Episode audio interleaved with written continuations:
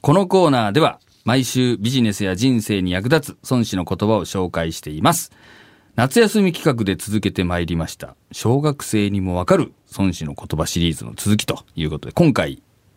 完結編ということになります。はい。これまでの流れを振り返りますと、舞台は小学生のサッカーチームです。主人公ゆきとくんのチームがライバルチームに負けた後、チームの中でお互いを責め合うような雰囲気になってしまったんですが、その時に謎のおじいさんが現れて、孫子の言葉でチームを立て直していくというエピソードなんですよね。はい、今週で完結編ということはいよいよあのライバルチームと再び試合をするということなんですね、次の試合がねあるんですよね。うん、はい。そのために作戦を立てたということですよね。これがですね孫子なんですけども、はい、古のよく戦う者はまず勝つべからざるをなしてもって敵の勝つべきを待つという教えがあるんですね。はい。えー、昔の昔から、うん、あのーよく戦うも のはってそのまままあそのままそうです ね。はい、そうですね。はい、えー、まず勝つべからざるをなしてということは、はい、えー、うんなんでしょうねべからざる勝つべきこと勝つのに必要なことをまずするっていうことですか？ああ逆ですね。逆。負けないようにするっていうことですね。敵が勝てないようにしておいてから、えー、敵の勝つべきを待つっていうのは敵がですねまあミスったり弱みをあの見せてですね。えーそのこっちが勝てるチャンスを待つものなんだと。要するに守りを先にするということです。はあ。守りを先に固める。そうなんですよね。で、勝てるかどうかっていうのは、その相手と味方とのですね、その相対的な関係性なんですよ。こっちがいくら強くても、敵も強かったらダメじゃないですか。はい。そういうあのものなんですよね。で、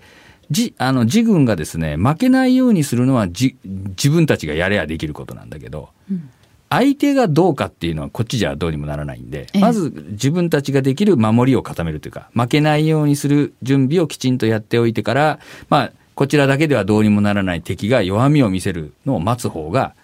有利なわけですよ。なるほど。っていう、まあ、教えなんですよね。これあの、小学生のサッカーチームに当てはめるとどんな作戦になるんですかまあ、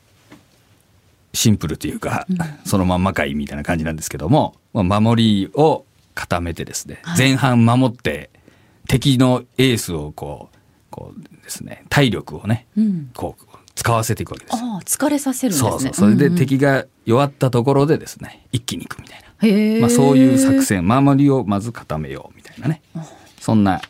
作戦ですね。なるほどで後半で勝てる流れを作っていくっていうこと、ねはい、そうそうそうそれで一気にエースを投入をしてね、はいえー、いくというところでですね、うん、また孫子の教えが出てきてですね、えー、えー、勝者の民を戦わしむるや積水を先人の谷に決するがごときものは形なりというですね。うん、どういうことなんでしょうかこれはですね、まあ、あの積水っていうのはあの積水科学さんの積水なんですけども要するにダムですね水を溜めといて先人の谷に決するっていうのは水ダムを決壊させて水がドゥワーッとこう流れるような勢いを作れみたいな、はい、要するにエネルギーを蓄積しといてですね、一気に放出させろっていう、まあ、ものなんですね。なので、まず守りを固めて敵を疲れさせながら、で、味方側はですね、あの、体力を温存逆にしといて、えー、これをですね、後半一気に、こう、ダーンとこうね、あの、ダムを決壊させるかのようにいくという、まあ、教えになりますね。、なるほど。あのー前々回ですかねその小学生シリーズのさ、うん、一番最初で言った時も、うんうん、あの勢いっていうのがやっぱり大事だっていう話ありましたよね。はいはいはい、孫子はかなりその勢いっていうのを重視されてるんですね、そうなんですよね、うん、だからまあ最初に出たのはねあのこれを性に求め人に求めずっていう教えだったと思うんですけども、はい、やっぱり勢いがあれば人がどうこうじゃなくて勝てるよっていうまあ教えもあって、うん、じゃあその逆に言うと、やっぱじゃあ勢いを作らなきゃいけないんですよね。で、勢いを作るためには、えー、ちょろちょろ行くんじゃなくて、やっぱりきちんと貯めて貯めて貯めて一気に行くと、うん、いうことが大事だぜっていう、まあそういう教えですね。まあこれもいろいろ関連してますよね。そうですよね。はい。また負けないことっていうのも大事っていうことですね。そうなんですよね。まあ負けないことが大事っていう、まあもちろんそうなんだけど、うん、やっぱりその自分たちではどうにもならないことをやろうと思っていてもダメなわけですよ。これは今のビジネスでもそうだと思うんだけど、はい自分たちではどうにもならないことをああだこうだ一生懸命言ってたって、どうにもならないのに、まあ、なんか景気が良くならないかな、コロナがなんとかならんかなって言ったって、お前が言ったってどうにもならんだろうみたいなことをああだこうだずっと言ってる間に、そうですねまあいいんだよ、言うな、言ってもいいんだけど、うん、その間にまず自分たちでできることがあるじゃんっていう。なるほど。まあ、例えばコロナのやつでもね自分たちで手洗いうがいとかうんできるよねとか、あまあ、あるじゃないですかはい。それをきちんとやろうっていうことをやらずになんであれがねよく政府が悪いんじゃないかとかいくら言ってたってうんそれはどうにもならんだろうみたいなことがまあ実際ありますよね。はいで。それと同じようなもので、えー敵がどうかみたいな話じゃなくてまず自軍がどうあるべきかっていうのを先にまずやるべきだぜっていう ことです。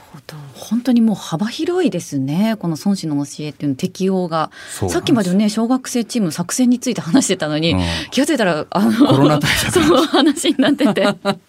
なかなか汎用性があるというか、そうですね。うんまあやっぱりそのね、えーこういう古典っていうのはまあ孫子に限らないんだけど、やっぱりこう本質的なものというかやっぱ変わらないね、あの原理原則みたいなものなので、やはりそのいろんなことに逆に言うと応用できるっていうね、まあことではないでしょうかね。はい